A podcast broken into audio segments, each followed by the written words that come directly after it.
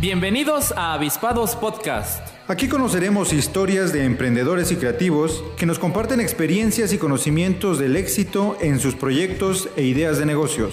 Mi nombre es Manuel y junto a Roberto Carlos platicaremos con entusiastas que día a día se enfrentan a retos, se fijan y cumplen metas en el camino del emprendimiento. Comenzamos.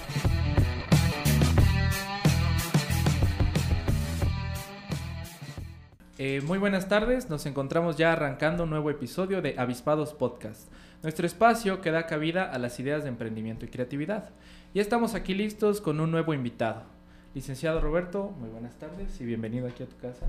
¿Qué tal, Manuel? ¿Cómo estás? Pues nuevamente estamos acá en Avispados, motivados con un episodio más para todos aquellos amigos, emprendedores, creativos que ya han encontrado en este podcast eh, un medio en donde pueden eh, escuchar experiencias, algunas este, sugerencias, historias de éxito, historias también complicadas. Entonces, vamos hoy a platicar con otro avispado.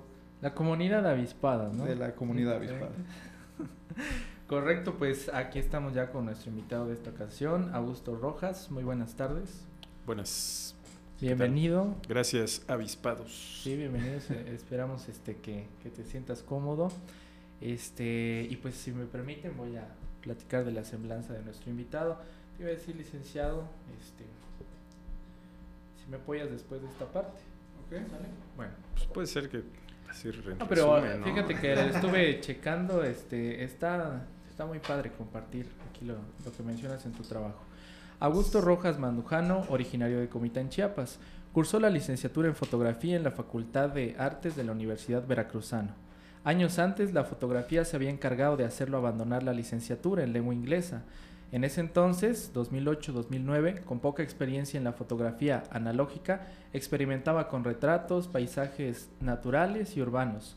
Su primera exposición tuvo lugar en el lobby del auditorio de la Unidad de Humanidades, siendo Héctor Darío Vicario Montiel asesor y curador de esa muestra. A mediados de 2010 inició su formación académica en fotografía, el género que captó su atención fue el paisaje fotográfico y desde entonces su exploración se ha centrado en el espacio y la forma en que influye sobre el hombre. Como estudiante participó en exposiciones colectivas en México y Estados Unidos.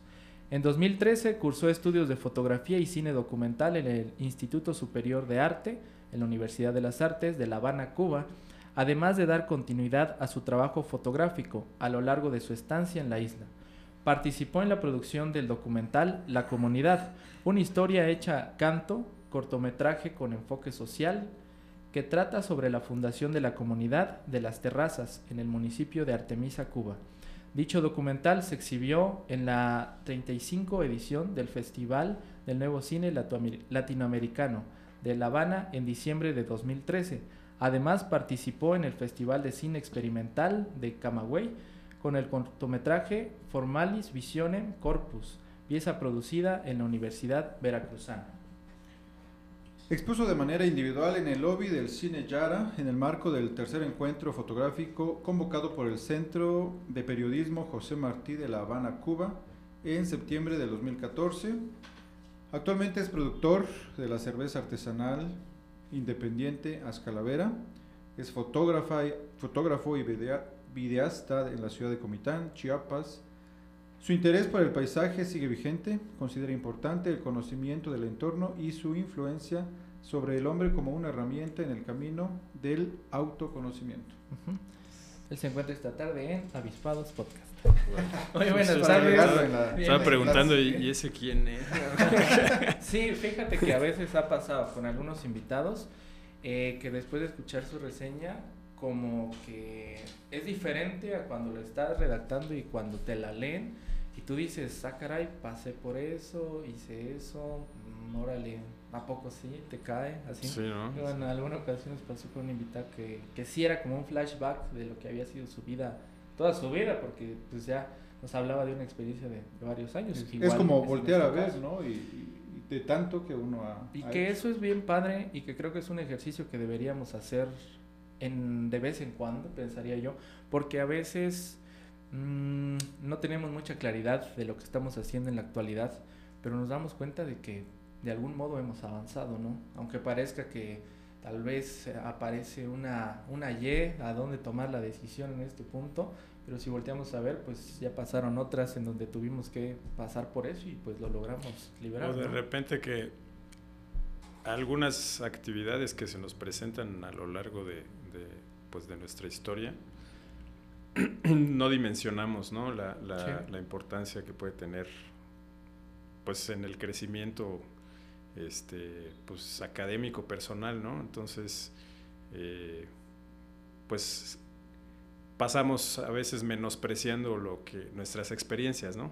Entonces sí, sí tienes razón, es, importante. Sí, sí, a veces igual nos gana un poco el piloto automático, ¿no?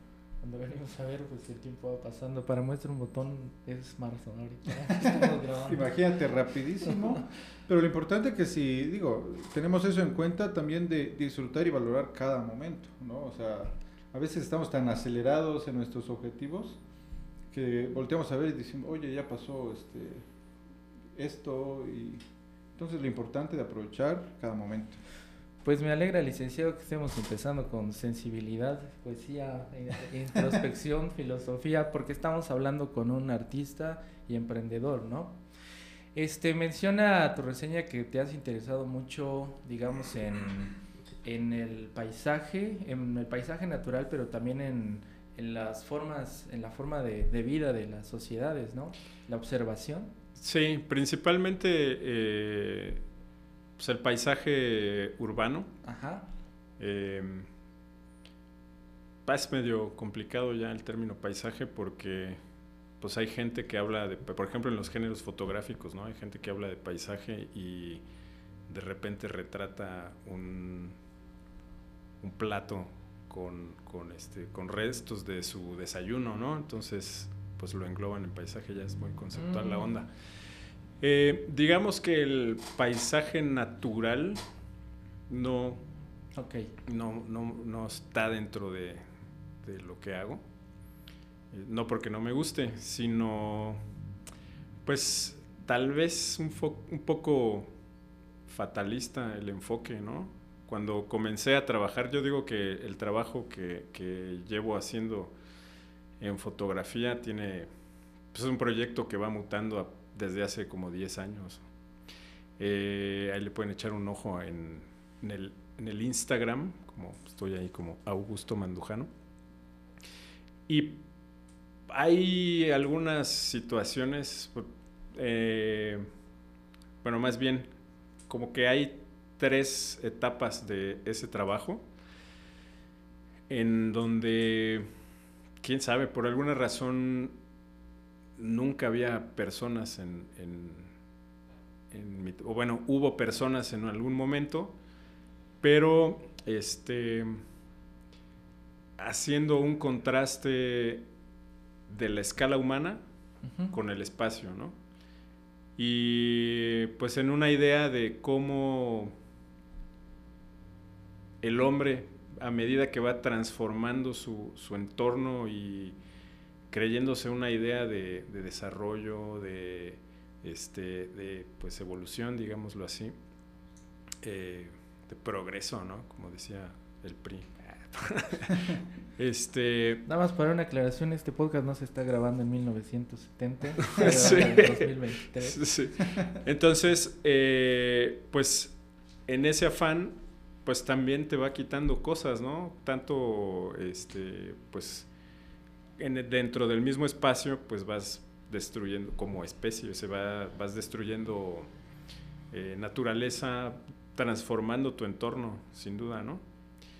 Entonces, la metáfora del contraste entre la escala humana y el, y el espacio, sea natural o urbano, pues va un poco hacia la onda de, la autodestrucción, ¿no? o este, o el deterioro mismo de la especie a medida que va cantando esta evolución y este, este progreso, ¿no?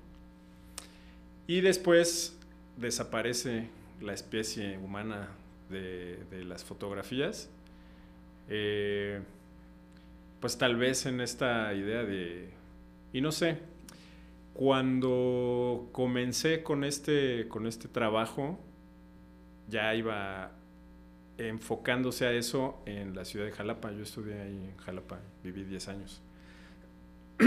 Perdón. Y de pronto voy a vivir a La Habana y pues también hay un juego tal vez de, de identidad, ¿no? Entonces pues también relaciono mucho el, trabajo fotográfico con el estado emocional ¿no? que, he estado atravesando a la, pues durante el desarrollo de, la fotografía. Recientemente, pues ya...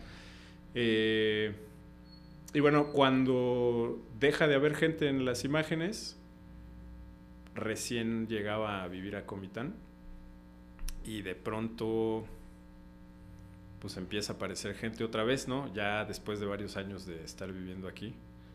Eh, pero pues con otra, con otro enfoque. O sea, podríamos decir minimalista, pero pues no sé, ahí si tienen un chance, échense un clavado y, y, pues ya me dicen qué onda. Ok, estamos hablando de eso último que comentas de unos cuatro años para acá, algo así. Eh, sí, dos, más o menos. Ah, ok. Sí. Ok. ¿Influyen algunos factores en, tu vida o en, o en la situación de que estaba viviendo el mundo? pues fíjate que, que, sí, sí. Yo creo que eh, pues el aislamiento estuvo ahí este, bastante fuerte y cuando había chances de salir a dar la vuelta, pues a tirar en el chance, en el espacio que, o en el tiempo que tenía para salir a la calle o este, pues aprovechar, ¿no? Y a lo mejor evocar esta, esta falta de contacto, ¿no? Y empieza a aparecer la gente ahí otra vez. Otra, pues que, pues yo creo que a muchos nos ha pasado en algún momento de, de la vida, sobre todo durante la adolescencia, ¿no? En la prepa, que detestas Comitán, ¿no? Qué aburrido, no hay nada que hacer, solo se puede echar trago, este, regresas de vacaciones de la universidad y, eh, pueblo aburrido, vamos a echar trago, solo hay trago, ¿no? En Comitán. Pero, pues, híjole, tal vez la, la edad también, yo creo, otra perspectiva en la que empiezas a encontrar esta, esta magia, ¿no? De, Comitán, pueblo mágico. ¿no? ¿Te habrá pasado también algo al estar en el extranjero? Pues... Al verlo, digamos, desde el exterior, al verlo de lejos. Pues tal, a lo mejor extrañé los tacos nada más, ¿no? No, este la familia, pero así Comitán, que yo dijera, ay, mi pueblo, qué, qué bonito estar enfrente de la iglesia de Santo Domingo, ¿no? Está eh, la postal de la fuente en primer plano y la iglesia, no. Que lo venías viendo toda la vida, ¿no? Sí, sí, sí, es que esa es la onda. Entonces sales 10 años y pues yo creo que aunque extrañas a la familia, aunque tiene que pasar más tiempo aún de tu regreso para agarrarle chiste, yo creo, ¿no? No sé, que comparta la gente sus experiencias. Sí, no, y de hecho comparto lo que comenta aquí este Augusto, igual, igual algo así me pasó, eh, pero también en mi caso que estudié arquitectura y al regresar empezar a tener un ojo distinto para para recorrer la ciudad, para caminar, para disfrutar. Cuando ya sabes un poquito acerca de, urbanismo, del paisaje urbano, de los edificios en sí, del patrimonio que tienes, porque a veces no, no valoramos, pero si no sabemos qué estamos viendo, qué es lo que tenemos, ¿no? Y es muy válido. Entonces ya después de eso como que va tomando otro sentido. En alguna ocasión me pasó licenciado que este en la universidad se nos hacía ver que no podías conocer bien a una forma, ya sea un objeto, un rostro, etcétera, si no lo dibujabas a detalle. Porque tenías que pasar por cada borde, por cada sombra, por cada, cada recoveco, ¿no? Y me pasó ya eh, después de la universidad, como dice al regresar, que hago el ejercicio de dibujar este, la iglesia de Santo Domingo y que a pesar de haber sido esa fotografía que vengo viendo desde niño que paso todos los días, etcétera, hay algunos detalles que yo no había identificado hasta que me detuve realmente a observar. Que creo, creo, ya ahorita tú me dirás, que por lo que comenté en tu reseña, aprendiste también a, observar, ¿no? De otra forma. Sí. Eh, pues parte de, las imágenes que, pueden ver ahí en mi trabajo eh, son, son de, mi proyecto de titulación.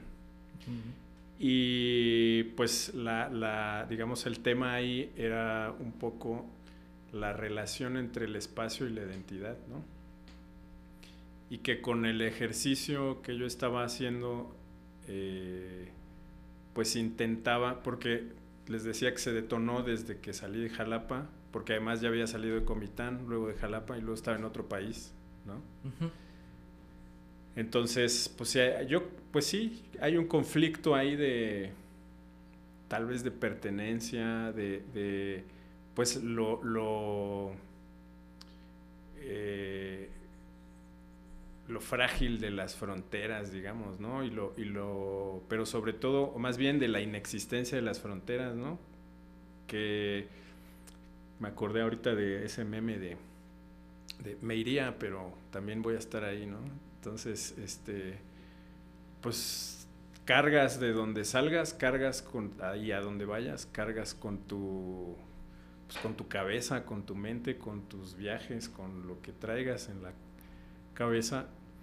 Y entonces, pues yo creo que en ese momento estaba un, este estaba fuerte la, crisis de, identidad, ¿no? Mm. Entonces, recurrí a la fotografía de paisaje para reconocer mi entorno, ¿no? Entonces, a partir de que pues lo haces tuyo, ya tienes, este, pues lo haces propio a partir de la imagen, ¿no? Según, según yo. Y puedes empezar a, este, pues a recorrerlo con mayor confianza, puedes hacerte del lugar y generas una identidad, ¿no? Entonces luego regreso a México, estoy otro rato en Jalapa y de ahí pues ya regreso a Comitán, pero lo mismo, o sea, gran parte de, pues de la vida misma, digamos, ¿no? De la construcción ya de lo que podemos llamar una vida académica, profesional, que estaba en otro lado o que sucedió en otro lado, vuelves a la tierra que te vio nacer y pues eres un extranjero, ¿no? O eres, un extraño en tu, en tu pueblo. Y entonces recurro otra vez a ese ejercicio para pues hacerme de una identidad, ¿no? Que finalmente este, creo que todos eh, somos evolución, no somos cambio. Este, que te puede dar la experiencia, que te puede dar los años, que te puede dar las amistades, eh, los fracasos, los éxitos, de una u otra manera nos hacen cambiar, ¿no? Nos hacen evolucionar. Tú lo plasmaste en fotografía, ¿no? Todos esos, esos cambios, este, las fuiste plasmando en, fotografía, que se me hace interesante, ¿no? Ver este, tu Instagram, ver este, pues, esa evolución que tienes y esas nuevas experiencias. Este, y lo que dices, regresas a, a Comitán, pero pues en sí ya no eres el mismo, ¿no? No sé, vienes con nuevas experiencias, nuevas ideas y vienes a descubrir nuevamente, este, no sé, el pueblo que te vio nacer. Sí.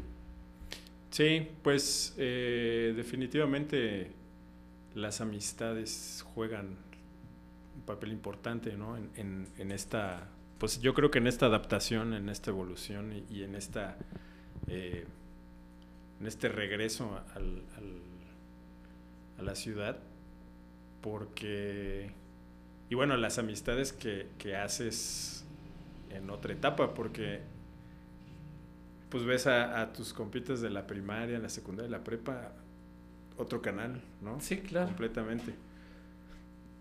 Y pues ya no hay ahí un, no temas en común.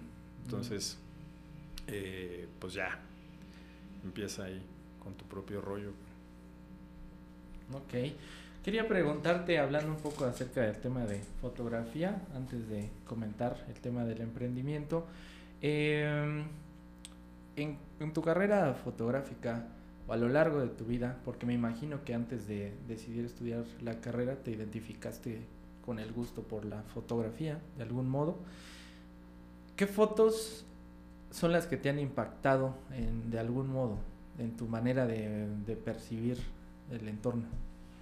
¿Alguna fotografía emblemática que hayas visto? ¿Algunas fotografías que sientes que te transmite la esencia de lo que se vivía en ese momento, en ese lugar?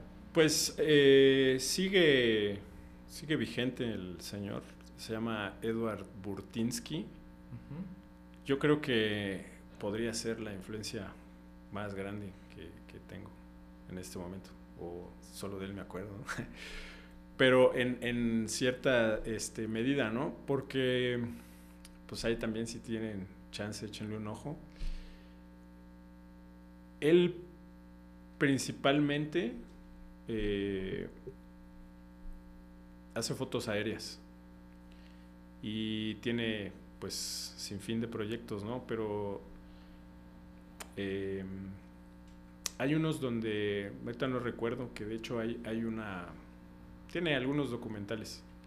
Eh, en, en, las fábricas enormes de, de chinos, pues los forma en, en, en, parecen, parecen pequeñas ciudades, ¿no? Y forma a las personas como si estuvieran eh, formados en el homenaje a la bandera, por grupos. Y pues creo que está sobre algunos andamios o el sujeto y hace una foto donde hay cientos y cientos y cientos de personas. No recuerdo cómo se llama esto. Eh, y tiene una película que se llama Watermark. Y son. Que bueno, es un documental donde pues narra la, la, la producción de su trabajo, que son fotografías aéreas de, de marcas de o de, pues sí, de marcas de, de, donde antes hubo un río, este, pues mantos acuíferos, digamos, ¿no? Entonces se ven estas formaciones que, que dejó el agua o que todavía tienen, tienen agua. Eh, pero pues de nuevo, ¿no? Es, es este contraste con, con, la escala humana lo que me llama la atención de su trabajo. Y eh, por ahí está Edward Weston. Este señor principalmente trabaja con, con bueno, lo que, lo que a mí me gusta de su trabajo, la parte que me gusta de su trabajo es su experimento con las formas de, de, de tanto del cuerpo como de objetos, ¿no? Tiene una foto que pues no me acuerdo si, si se llama torso. Uh -huh. Es un pimiento iluminado ahí de cierta forma que, que la luz hace que, que, parezca que es un torso que está así, este, levantando los brazos, ¿no? Así, mostrando fuerza. Eh, ¿Quién más? Eh, bueno, pues varios. Ok, ok, gracias ahí por las referencias para explorar un poco el tema de la fotografía. Interesante, igual si alguien se quiere adentrar y buscar a estos, estos personajes, ¿no? Se me hace bastante interesante. Oye, eh, digo, yo quiero ir un poquito este, atrás. Dice que tú abandonaste la licenciatura en lengua inglesa. Eh, ya lo hemos hablado con algunos otros invitados de, de los cambios, ¿no? De hacer lo que realmente te gusta. ¿Cómo das ese paso? Digo, es bastante este, radical el cambio que das. Sí, sí, ahí la, la anécdota es que yo no sabía que, que pues más me podía cambiar de, este, pues de facultad, ¿no? Porque ya estaba matriculado en la escuela y volví a hacer examen de admisión. Eso fue este, pues, ah. pérdida de tiempo. Pero este ¿Cuánto tiempo llevabas ya? Este, no, pues casi la terminaba. La cosa, la cosa es que eh, por ahí hubo una profesora, este, híjole, Mary Ellen McDermott. Ajá. Es, es inglesa, espero que esté muy bien. Profe, salud. Saludos, sí. este, pues resulta que, pues mis, mis amigotes, ¿no? Ahí en, en, la ciudad de Jalapa había una, este, bueno, está todavía la calle del dique y por ahí están los lagos, el paseo de los lagos. Entonces en esta calle del dique se ponían los domingos este, bazares, pero no como los de por acá, que este, pura cosa fancy, ¿no?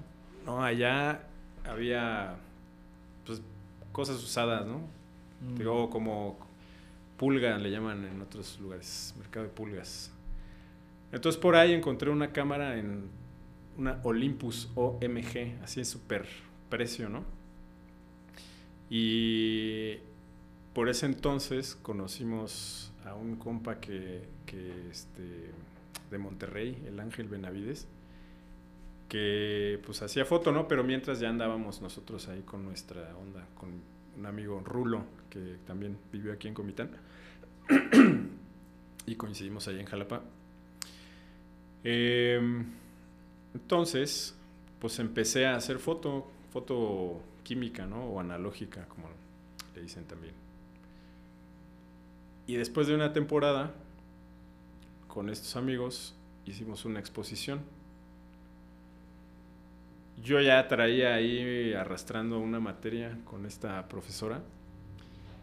Dije, bueno, pues para limar las perezas, la voy a invitar a, la inauguración. Y ya pues le paso la invitación, ¿no? Me dice, ¿qué? Por eso, ¿ya ves? Por eso no estás, este, no le estás echando ganas a, a, pues aquí a los idiomas. ¿Y qué haces aquí? Mejor vete a, a la Facultad de Artes, como un famoso gato ahí, fotógrafo. Allá en Jalapa. Y entonces, este, pues me voy a extra con esta maestra y, me truena. Y entonces digo, bueno, me da, hay chance de recursarla, ¿no? Y me inscribo otra vez. Y pues ahí pensando, no, no va a poder conmigo. y tren y que me truena otra vez. Y entonces ya examen, pero para esto pues ya venía haciendo mis trámites, ¿no? En la Facultad de Artes. Eh, para esto pues eh, examen de última oportunidad y todo. Y también, ¿no? Pero después, no, esa fue.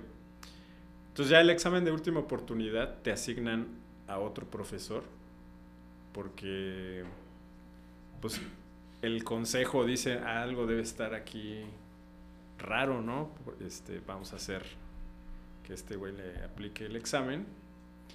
Y luego me enteré que, esta profesora, como era la, directora académica del área de idiomas, le dice al otro güey que se llama Vladimir, repruébalo porque este güey no, no tiene por qué estar aquí ya, que se vaya. Y entonces, pues, o sea, fue un así, un broncón con, con mi madre, ¿no? Que este, que por qué y que...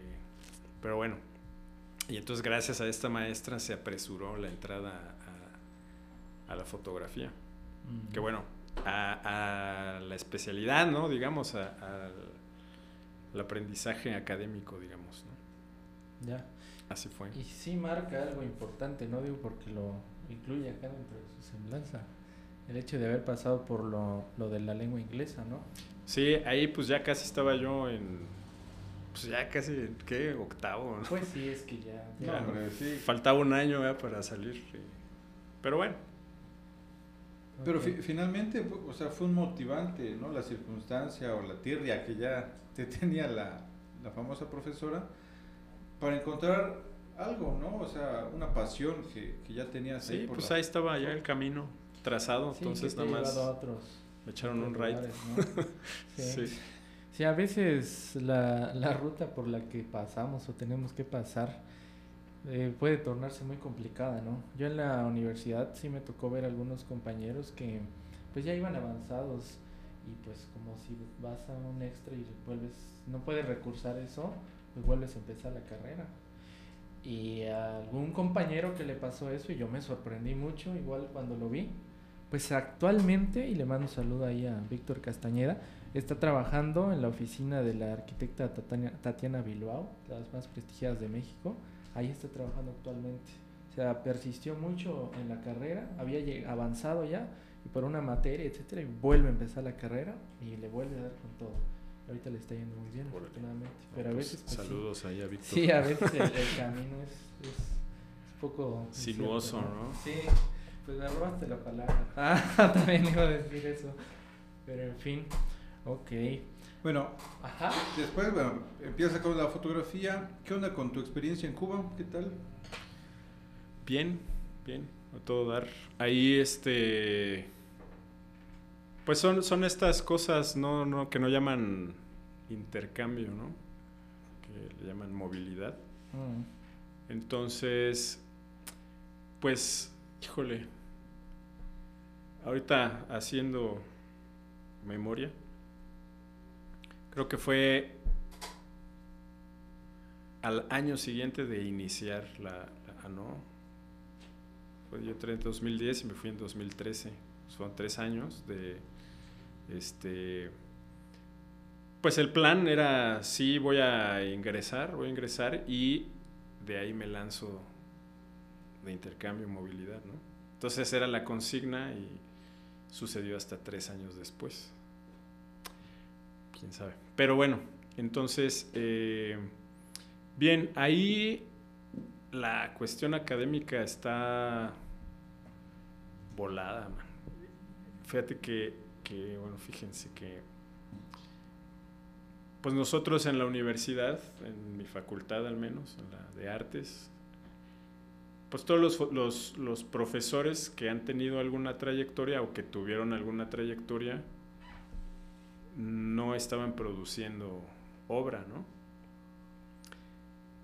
Y entonces llegas a, o hay, hay pocos activos, ¿no? Y entonces llegas a una universidad en donde tienes clase de iluminación, por ejemplo, y de tres clases que tienes, digamos, en el mes, o perdón, de cuatro que tengas en el mes, eh, pues nada más tuviste una, porque el resto, el resto del mes y del que viene, tu profesor va a estar en una producción en Los Ángeles, digamos, en Nueva York o este Salvador, por ejemplo, ¿no? Así. Eh, pues así había había veces que no teníamos clases o había maestros suplentes porque el titular de la materia pues no estaba porque estaba chambeando, ¿no? Y esa apertura de, de la universidad pues muy interesante porque eh, creo que, en las instituciones mexicanas pues está, digo, a menos que tengas muy justificada tu, ausencia, pues sí te la perdonan, ¿no? Pero como pues, al fin de cuentas estás pagando, pues yo digo, al fin de cuentas estás faltando, pues yo creo que sí te han de descontar, ¿no? Digo, allá no sé, no averigüé tan a fondo, pero Sí, te llamó la atención. Me llamó la atención, ¿no? Yo creo que fue una de las primeras cosas. Que tal vez algunos compañeros lo veían un poco normal. Súper normal. Ajá. ¿no? Pero eh, eh, finalmente es, es, positivo, o sea, son maestros que están este, trabajando, ¿no? O sea, que tienen esa experiencia. Sí, sí, por supuesto, y tienen algo que compartir, o sea, no son, no son maestros nada más de libro que, porque el manual dice que iluminas así y así lo vas a hacer, ¿no? O sea, estos sujetos pues vienen de la película y te ponen lo que vas a hacer porque así, así se hace en la industria del cine, ¿no? No hay que, este, ¿y por qué? Pues, pues porque así, ¿no? También, eh, pues bueno, otro sujeto de, la clase de dirección de arte, pues también así, este, pues gente con mucha trayectoria, ¿no? Dentro del, del cine nacional, ¿no? en Cuba, como en otras producciones internacionales, que pues muy, muy impresionante, ¿no? También, pues, el hecho de ahí convivíamos mexicanos, suecos, venezolanos, chinos, este. Entonces ahí, ay, caray, pues sí estaba, no sé si estaba arrancando peña o, pero bueno, el hecho de estar ahí genera una conciencia más real de lo que es Latinoamérica, ¿no? Porque pues estás conviviendo con mucho latino, bueno, cubanos y latinoamericanos, ¿no? Colombianos, venezolanos, bolivianos, y que ellos tienen eh, muy, pues muy clara esa identidad de, ser latinoamericano y por supuesto con tendencia socialista, ¿no? Entonces también era, era este, pues, interesante ver ahí algunas discusiones, algunas este, reuniones, ¿no? En donde, este,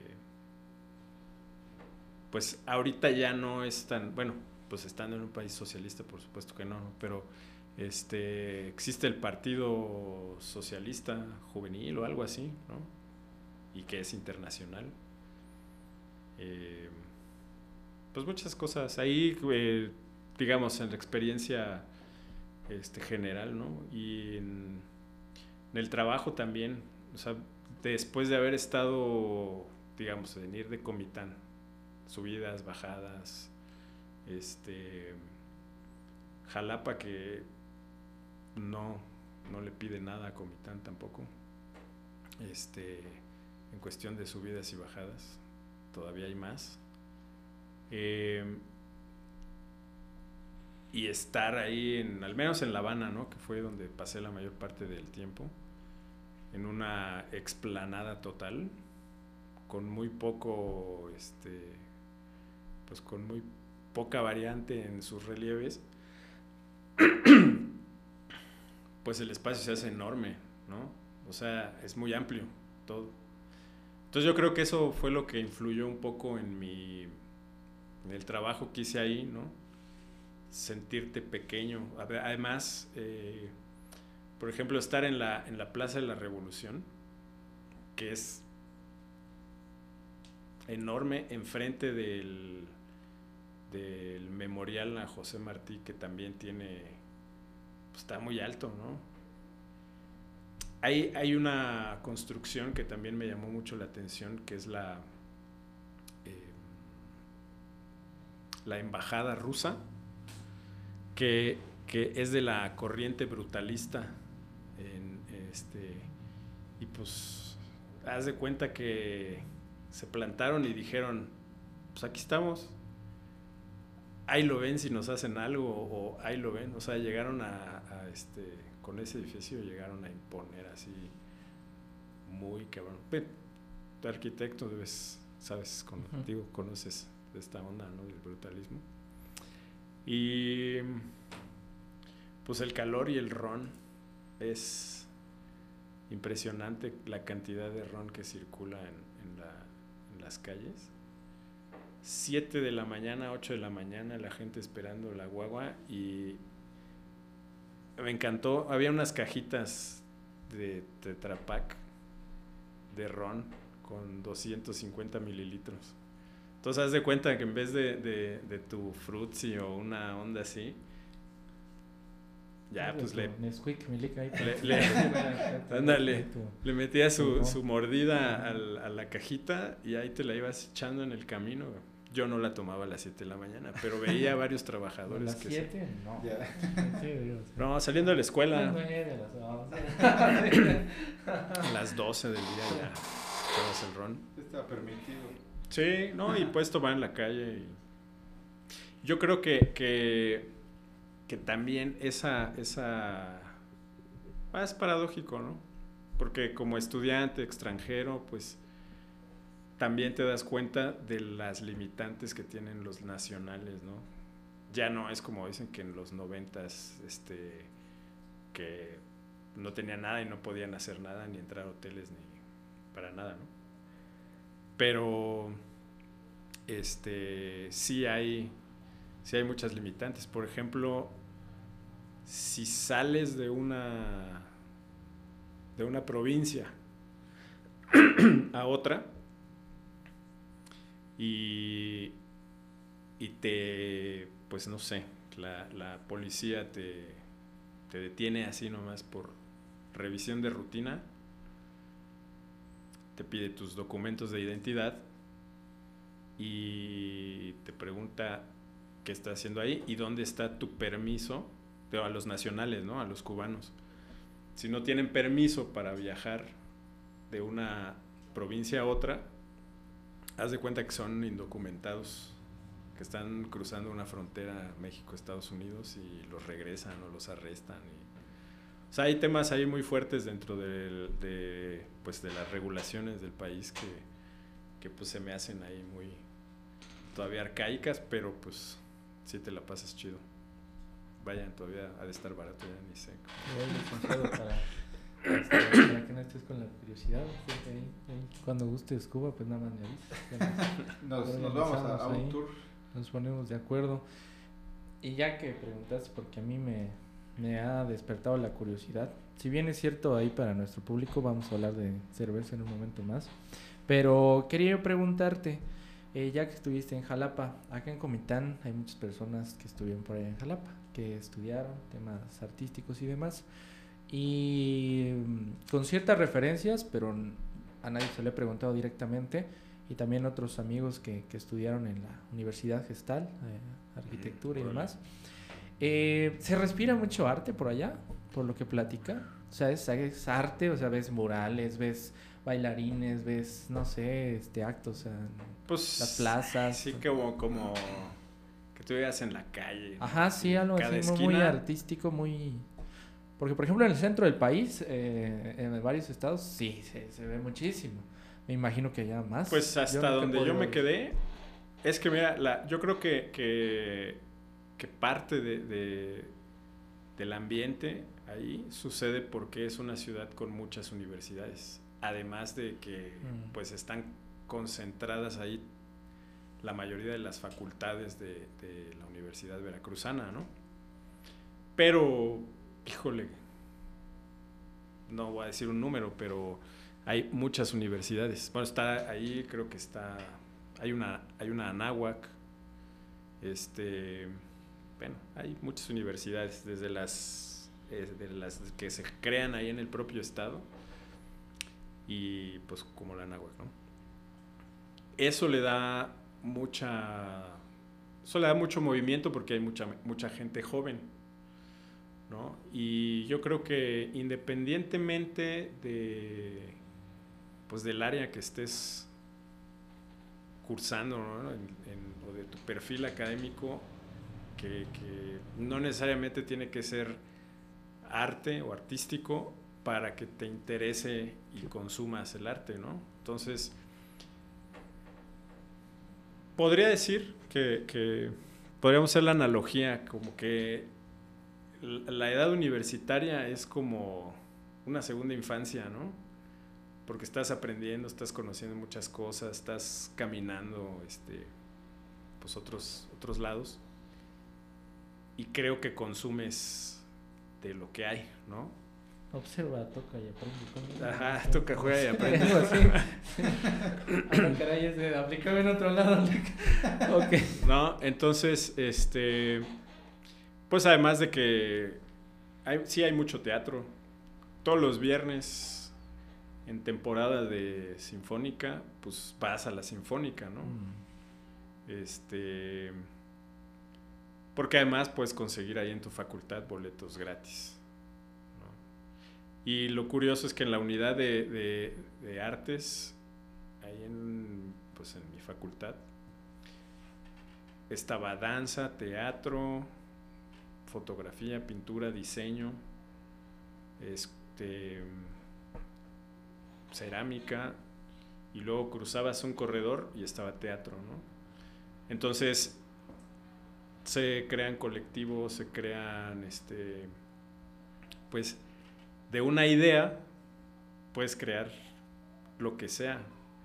En 2012 fundamos lo que ahorita es el Festival de Cortometraje Veracruzano.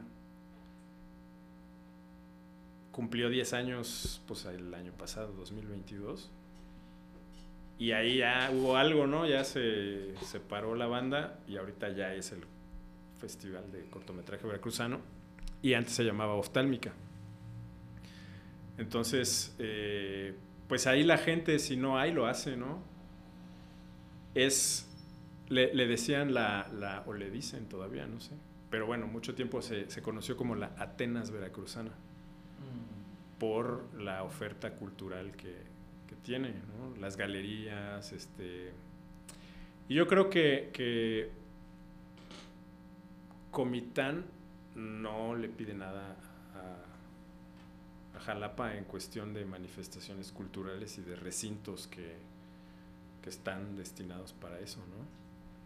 No más que este pues hay que buscarle bien. O sea, sí hay oferta cultural. Lo que sí allá no falta nunca toquines, jazz, rock, de todo.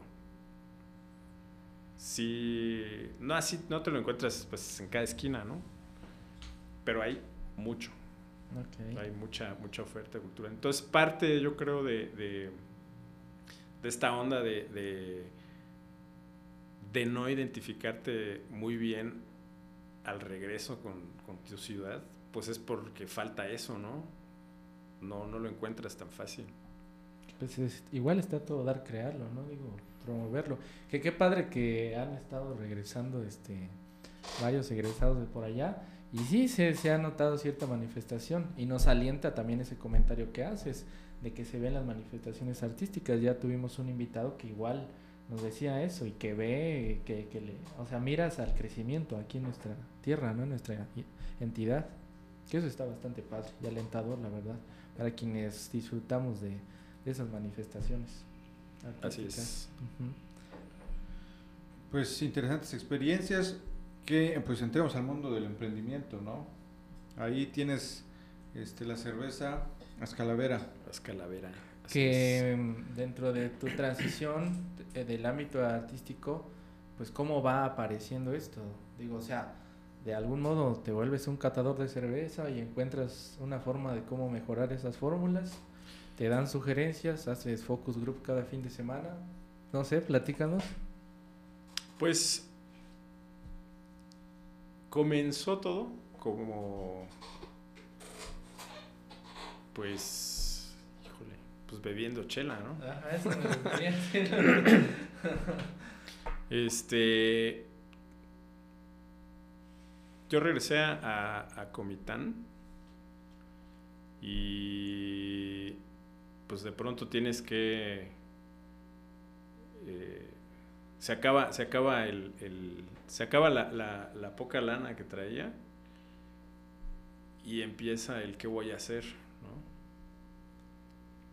Entonces, este, por ahí contacté a a un productor de cerveza en, en Tuxtla y pues fuimos, Daniela, mi esposa, ahora mi esposa, en ese entonces todavía, todavía no, no lo pensábamos.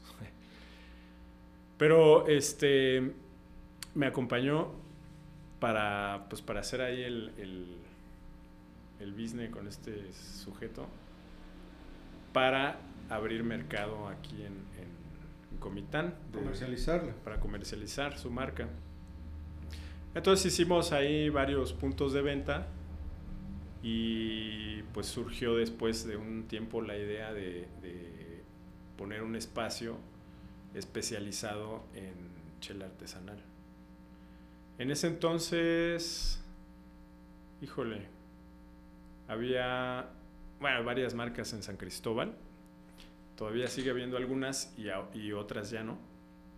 Este, entonces, pues igual, este compa de Tuxtla me pone en contacto con el grupo que, que está en San Cristóbal y empezamos a montar este lugar. Se llamó La Novena Estrella. Estaba ahí en, entre el Hotel Internacional y la Iglesia de San José. Al lado donde estuvo este lugar Don Julio.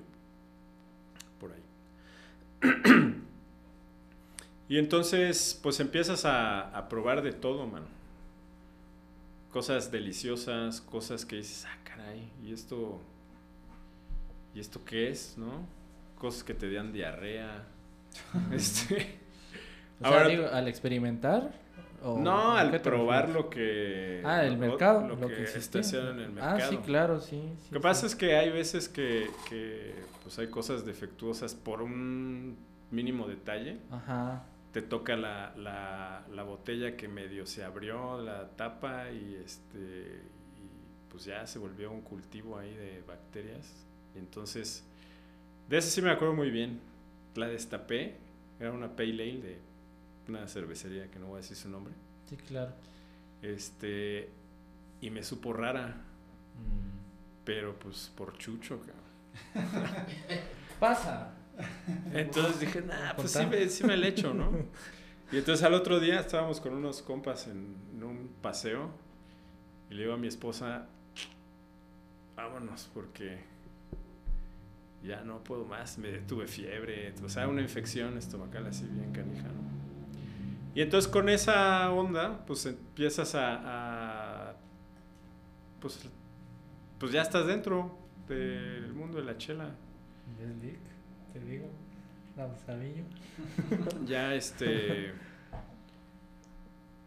pues te, te bueno empiezas a probar y luego la, la, la inquietud no de "Caray, cómo se hace la chela no y entonces empiezas a experimentar y entonces empiezas a, este pues a jugar también con qué haces tu marca con que pues si las vendes a los compas y, y de ahí empiezas a generar tu, tu, tu mercado pequeño, digamos, ¿no?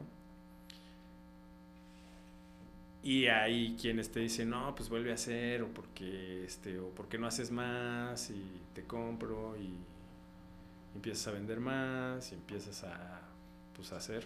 Pero en ese aspecto, ¿cómo te asesoraste o cómo aprendiste? ¿Con e- esta persona que comentas de, de Tuxtla? No, ¿O- ten- o- tengo, ten- tengo un amigo que se llama Aldo, con Aldo, pues era, era también cliente asiduo ahí de, de- del bar. Y en una plática salió, ¿no? "Eh, pues hay que hacer chela. Eh, su suegro es este es de Washington. Entonces, pues la cultura cervecera en Estados Unidos está más fuerte, ¿no? Ca- sin que tengas una marca, sin que tengas nada, pues haces la chela para tomártela en tu casa, ¿no? Y su suegro hizo varios años cerveza en, en- en Estados Unidos. Entonces cuando Aldo le platicó, este, pues se emocionó este señor, dijo, ah, qué buena onda, pues tenía un viaje justo a, Washington y le, le dijo que nos iba a traer ahí unas, unas cosas ahí, un kit para, para probar ahí con un, con un lote para hacer chela. Entonces la hicimos con él, ya nos explicó qué onda, este... Y hay, hay, una, hay, un- hay una serie de, proveedores que, que te venden el kit de los estilos ya este con las, las re- las recetas hechas, ¿no? Nada más tienes tú que, este, es más ya hasta te envían molido el grano y ya tú sigues los pasos de la receta. Tienes que comprar algunas cosas, puedes usar unas que tienes en tu casa y entonces en 15 días ya tienes 19 litros de chela en tu casa.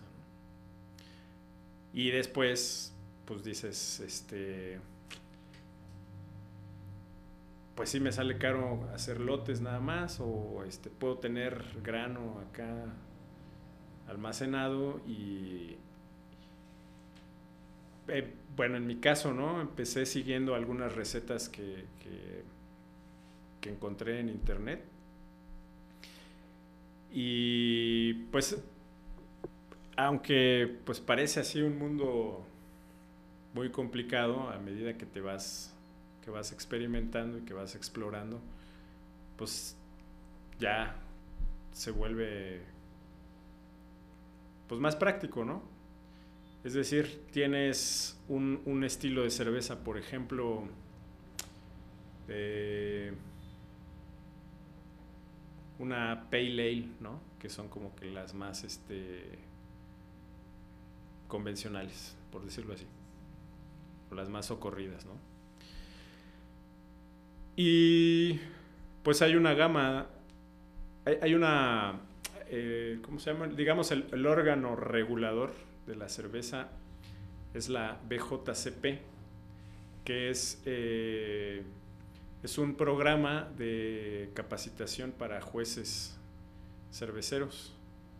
Hay concursos y este pues en la descripción de los estilos te trae un rango de grado de graduación alcohólica, te trae un rango de este, eh, sensaciones, eh, sabores más bien, eh, pues toda una onda ahí ya establecida en, pues en esta eh, en este órgano de, regulación de la chela.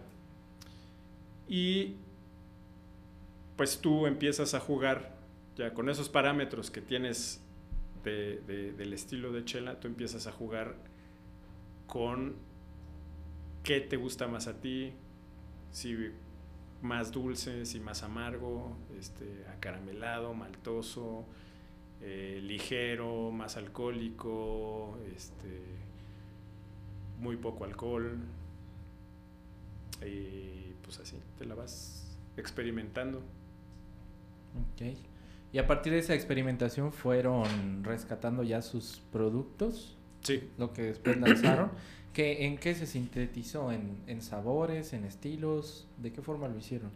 Pues, eh, híjole, yo creo que, pues como todo es prueba, también descartamos algunos estilos. También eh, vas descartando en cuanto a oferta. Es mm. decir, teníamos una Blonde Ale, que es un estilo pues muy, muy fácil de beber, muy clara, pero pues si veíamos la oferta de otras cervecerías, pues ya la estaban manejando, ¿no? Entonces, pues en esa situación decidimos también jugar con otro estilo. Por ejemplo, Porter, teníamos Porter, ya no tenemos Porter, tenemos este Stout. Eh, hay un estilo que es India Pale Ale. Ese, pues aunque todo el mundo lo tiene, pues no puede desaparecer porque está muy chido.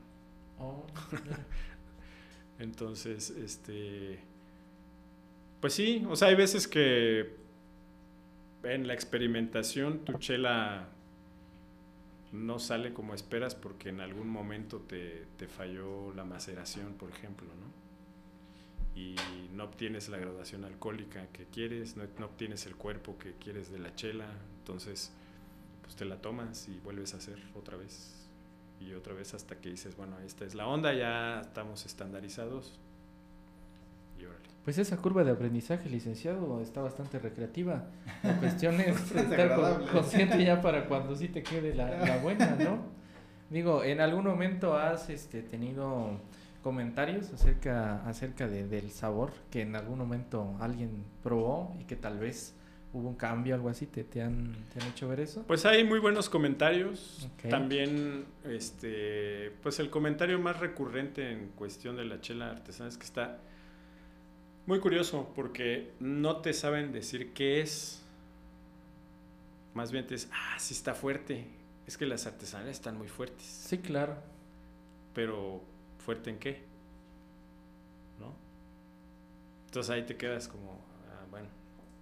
Son un poco más amargas, hay unas que tienen un poco más de alcohol, pero creo que el paladar mexicano está acostumbrado a, a, la lager que nos venden en, en el súper, ¿no?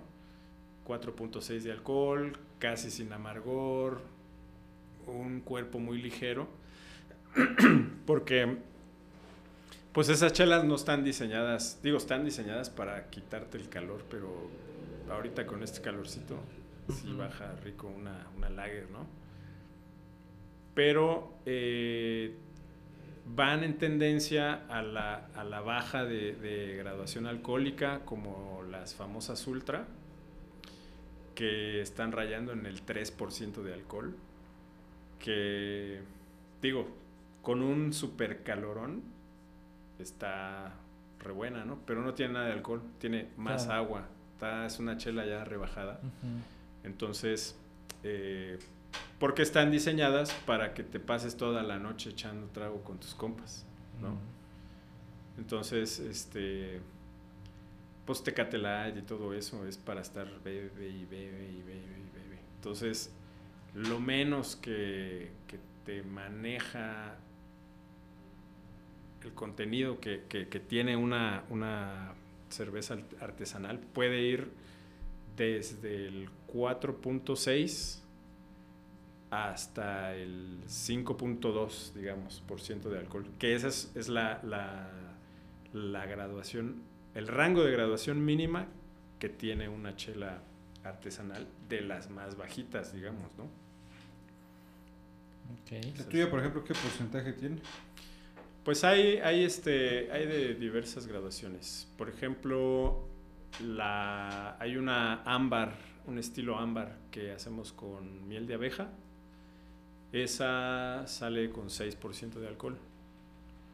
Eh, la stout, una stout que hice para, para invierno, este, esa tiene 8%. Y entonces la, la ámbar, en comparación con la stout en cuestión de cuerpo, pues la ámbar es más ligera. La stout pues, es como un desayuno completo. Mira. Entonces, Desayuno de campeones. sí, es, es bastante corpulenta, es, es robusta, ¿no? Ajá. Es espesita. Ok. Ok. Kiri, quisiera preguntarte acerca del nombre de, de- de tu marca. ¿Qué, qué pasa ahí? ¿Qué, qué ondas? Con Ascalavera. sí, sí, sí. ¿Que antes tenía otro nombre o iniciaste con...? Pues con, con este con este compa Aldo, el, el inicio fue era cer- cervecería Nahual.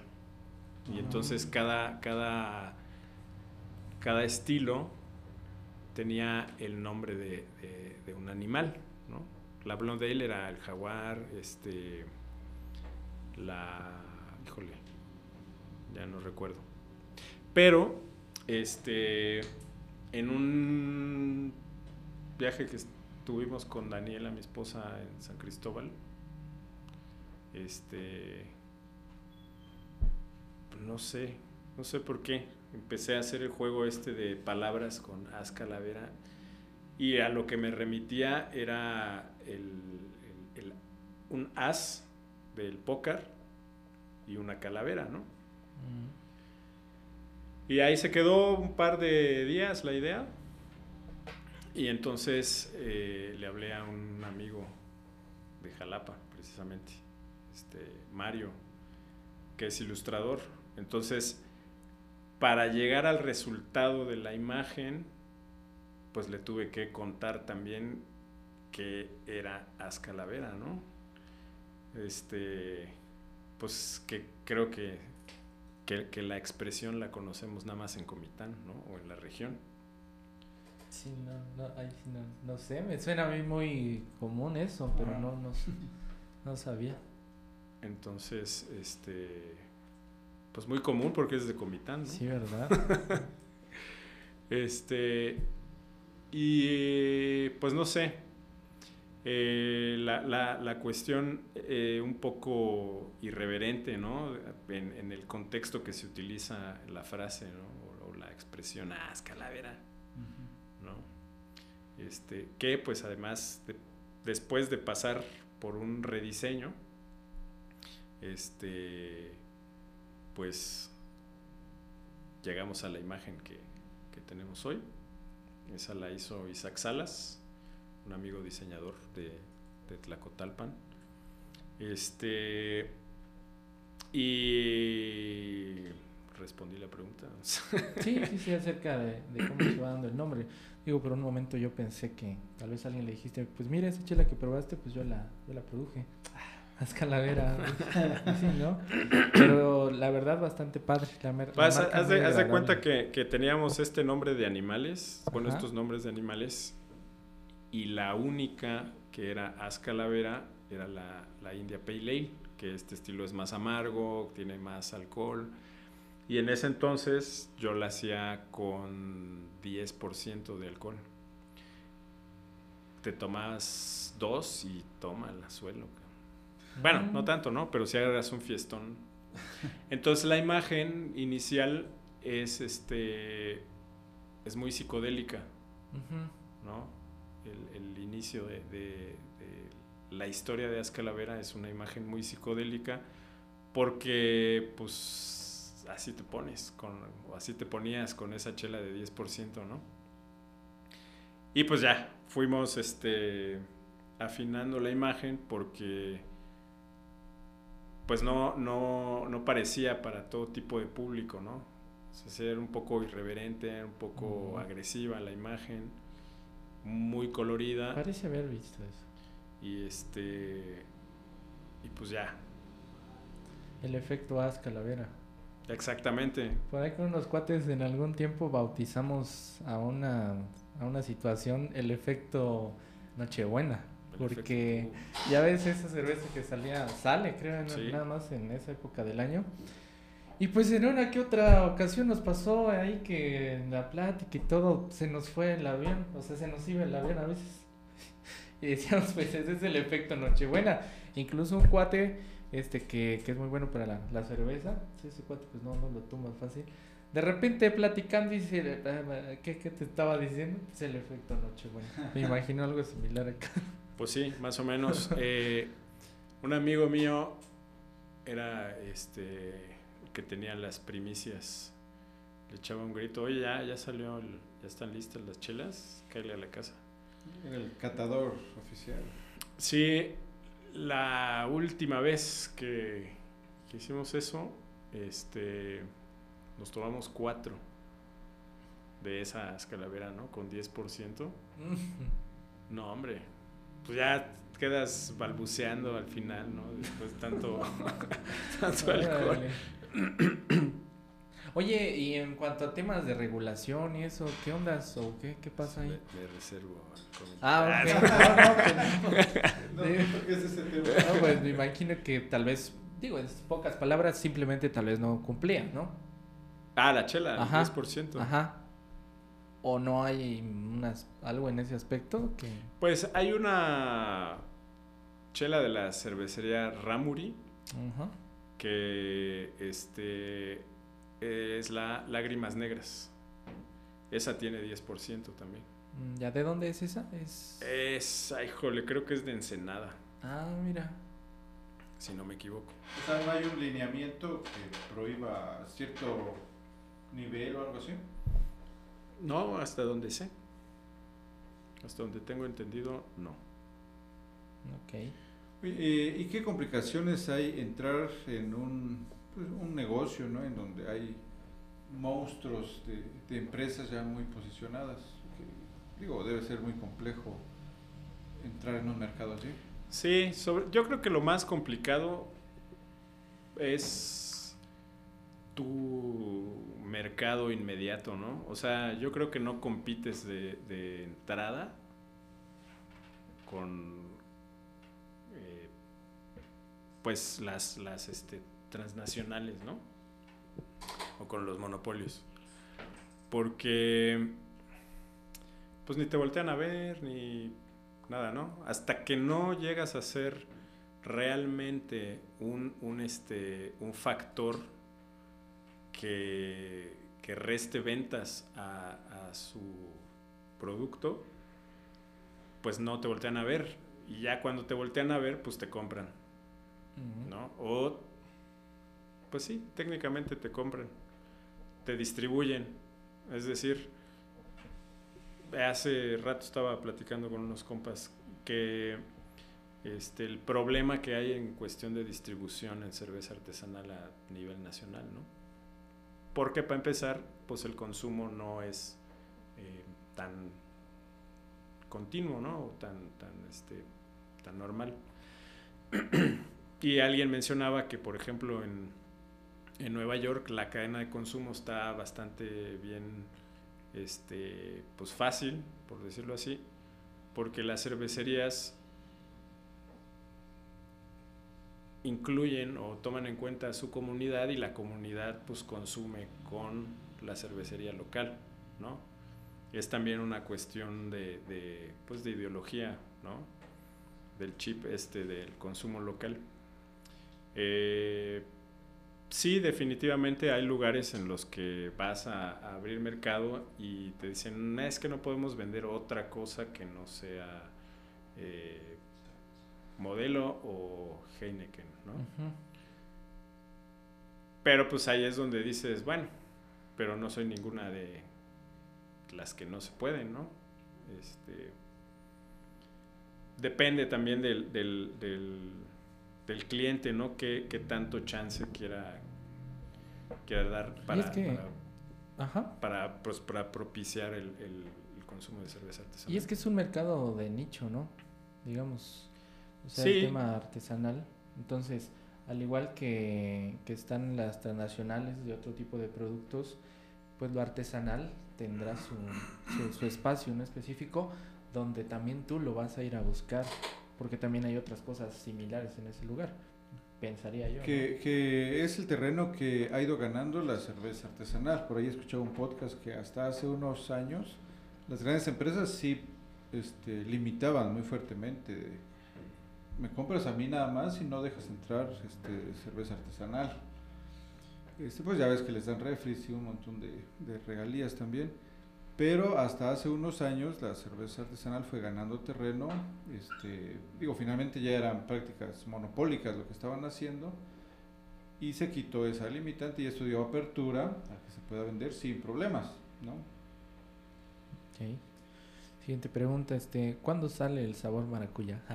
eh, ¿Manejas sabores? ¿Manejas ese Pues, de... eh, como platicaba acá con el licenciado hace, hace un rato, este, hace 15 días que, este, que volví al, al, terreno del emprendimiento de lleno, okay. este, tenía ahí un empleo godín que no me permitía dedicarme 100% a la chela.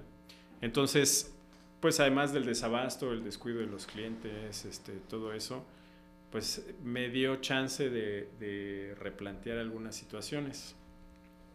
La, ah, pues el lunes, el lunes, este, arranqué, bueno, sí, el lunes arrancó con producción de una India Pale Ale y pues ojalá esté lo más pronto posible para que nos ayude con los calores. Esta tiene beneficio a la comunidad. Sí, no, espera. Tiene ralladura de lima. Ok.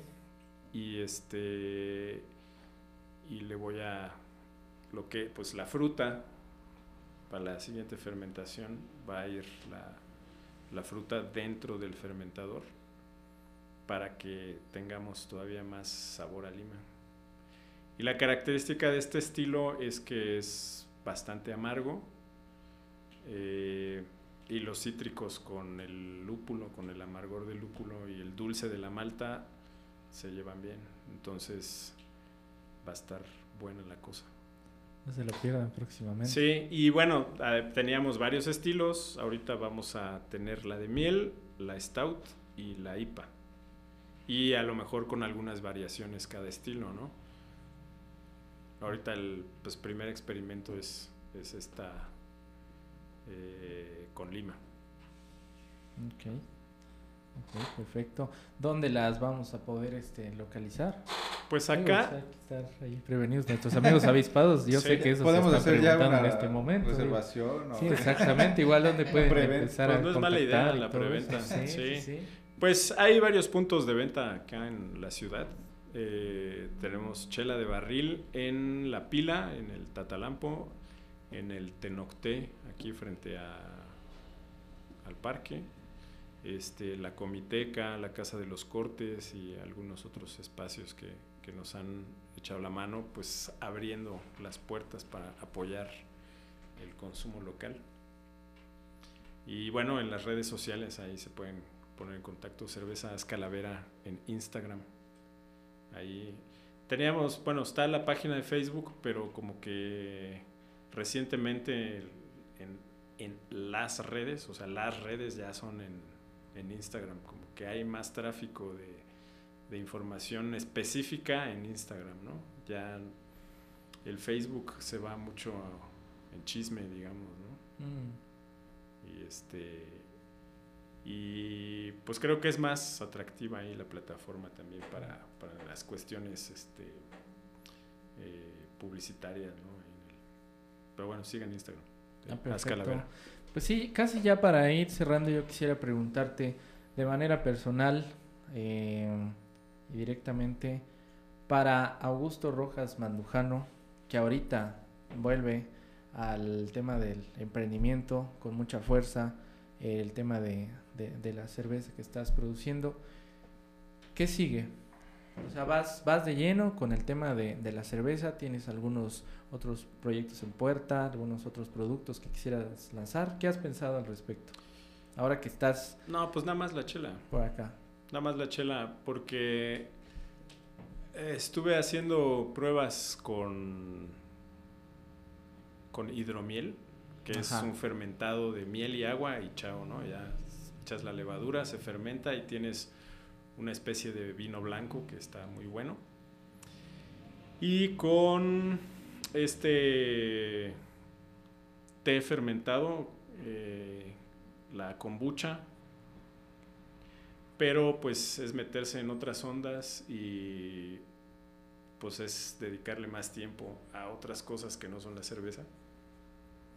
Entonces pues ya descartadas. No, ahor- ahorita pues el enfoque yo creo como pues teníamos un poco descuidado a los clientes, pues es De entrada, ¿no? volver a, a, este a retomar la, la, la confianza, la, fi- la fidelidad de los clientes y volver a, a inundar Comitán con chela. Ah, perfecto. Perfecto, licenciado, abusadillo ahí, con los salvavidas, listo. Avispados. Se viene, se viene. Avispados, ¿no? Que viene todo. a Exactamente. Calavera, este, Con la viene cubeta. fuerte. Ok. Oye, pero Perfecto. eh, está interesante eso, nada más para hacer el comentario. Y ya lo hemos platicado con este otros de los avispados que nos han acompañado de hacer lo que te gusta, ¿no? Este acabas de mencionar que de- tu- estuviste un tiempo con un trabajo este pues llamado Godín, ¿no? En donde tienes un horario de entrada, un horario de salida, pero que al final te inclinas por el emprendimiento, ¿no? Con sus bondades y con sus retos que implica. Sí. Este, ¿qué tal eh, esa, esa experiencia? ¿Por qué decides, decides voltear nuevamente al emprendimiento de lleno? Bueno, ahí pues hay otros factores, ¿no? Como este, pues un, un empleo fijo, un empleo con un horario de oficina, te limita muchas cosas desde el desarrollo personal hasta la convivencia familiar, ¿no? Y entonces me acuerdo también de este meme que dice que decides dejar de tu trabajo de 8 horas para tu emprendimiento y ahora estás en chinga 24, ¿no? Pues sí, la verdad. Sí.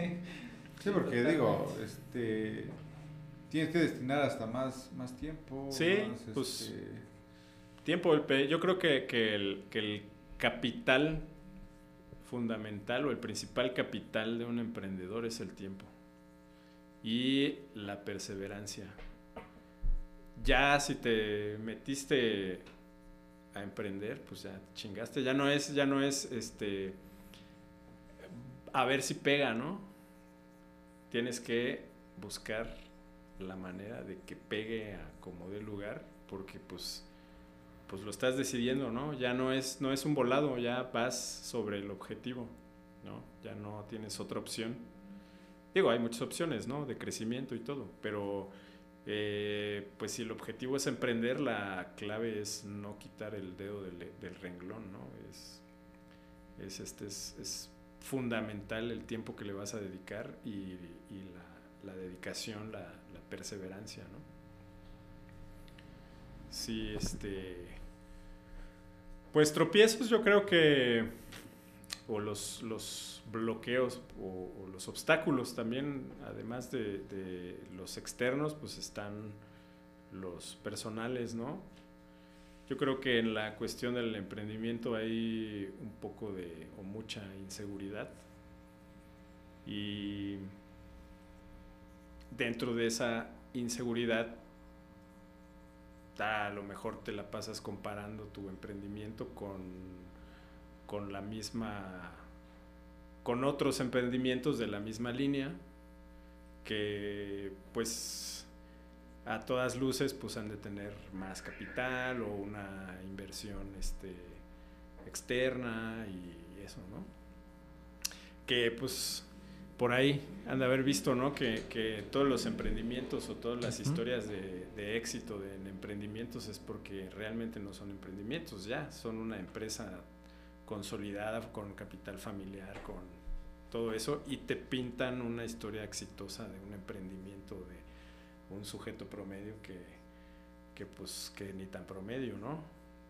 Yo creo que pues la gente que realmente está emprendiendo se está partiendo la espalda para, para conseguir ese objetivo, ¿no?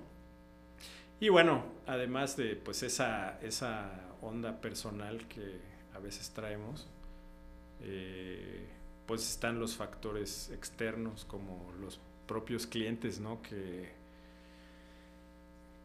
o algunos este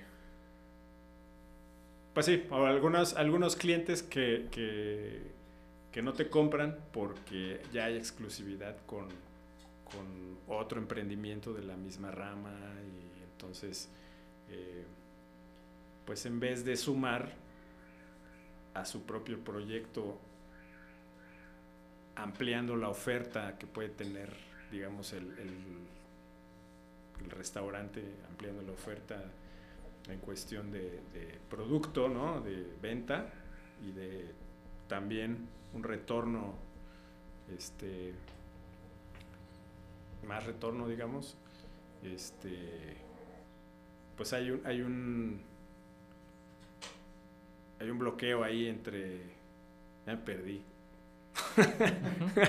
bueno, la idea es que, este, pues que en este afán de, querer emprender, pues te vas a encontrar con, con, muchos obstáculos, ¿no? Hay tanto personales como externos que, pues, ni modo, hay que ver, buscar la forma de, de sortearlos para, para seguir con el emprendimiento, ¿no?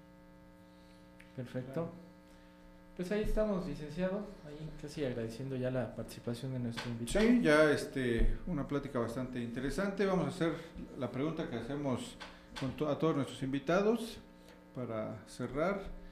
Eh, si pudiéramos eh, viajar a través del tiempo y regresaras 15 años y te encontraras a Augusto de hace 15 años, ¿qué le dirías? Híjole, 15 años. Hubieras estudiado Derecho. Otro cambio.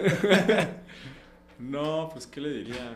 15 años, híjole, ¿dónde estaba yo hace 15 años? Pues estaba haciendo lo que quería, ¿no? A lo mejor, este. Pues. Pues ahí vas, échale, síguele echando ganas, ¿no? Este de todos modos vas a de todos modos vas a tener que trabajar en algo que no te gusta. o sea, vas a vas a casi terminar una carrera, no te vayas a agüitar. Ajá, sí. no, de veras que no te vayas a agüitar, eso sí, porfa. Y después vas a disfrutar mucho de la cerveza. Eh, vas a disfrutar una buena cerveza. Sí, so, tú síguele, de todos La modos. cerveza no va a faltar. Ándale. Tú échale ganas, de todos modos no hay campo laboral, ¿no? Ok. No, pues no sé, tal vez sí algo, este, algo alentador, ¿no? Algo bastante motivador. Este, pues no sé, pues, disfrutar los resultados al final, ¿no? Yo Creo que, que esa es la clave. Ese sería el mensaje al mí mismo de hace 15 años. Eso. Ok. Bueno, pues de esa forma vamos cerrando. Ahí agradeciendo la, la, la presencia aquí de nuestro invitado, felicitándolo por el regreso a su emprendimiento con todo, que esperemos próximamente poder estar degustando de, de As Calavera. Eh, yo la he intentado buscar hace tiempo cuando estaba ahí por San José, creo que sí, sí probé tantito, hace años ya, o Sí, sea, años, hace cinco años. años. algo así. Pues es el tiempo que tiene Azcalavera. Ajá, algo así. Entonces, este, es justo, el pueblo lo, lo pide, el pueblo lo aclama, Semana Santa lo pide, un Sí, lo solicita. Entonces, prepárate. Sí, pues ahorita hay un barril conectado en Tatalampo, en la pila, Ok. todavía de, de, de la Stout de, de invierno, para lo que queda el invierno, que ya ni parece invierno. No, sí, no. Entonces, esa es la que les digo que tiene 8% y está bastante chocolatosa, bastante ahí con grano tostado, notas a café. Y en el Tenocté recién conectamos un barril de la honey, la ámbar con miel de abeja, ahí para que se den una vuelta. Ok. Pues excelente para todos los amantes de la cerveza. Sí. Haz Calavera, una excelente opción. Síganos en redes sociales, en Instagram, ahí puede preguntar dónde la, la consiguen. Viene una, una, este, una nueva que hay que esperar para estos, estos calores. Y pues agradecerte, Augusto, por acompañarnos, compartirnos parte de tu historia, de tus experiencias. Muchas gracias. No, gracias a ustedes. Yo espero haber tenido la, la mejor dicción y la mejor locución de mis ideas, porque luego está complicado así conectar este, las ideas con lo que sale de la boca. Muchas gracias, Excelente, arquitecto, excelente. licenciado. Un placer estar con ustedes. Pues ahí estamos, señores. De esa forma vamos cerrando. Claro que sí, síganos en redes sociales, Instagram, Facebook, TikTok como Avispados Podcast y pueden escuchar el capítulo completo en Spotify, Amazon Music, Apple Podcast y Google Podcast. Muchas gracias y nos escuchamos en el próximo capítulo. Hablamos en la próxima. Bye, bye. Saludos.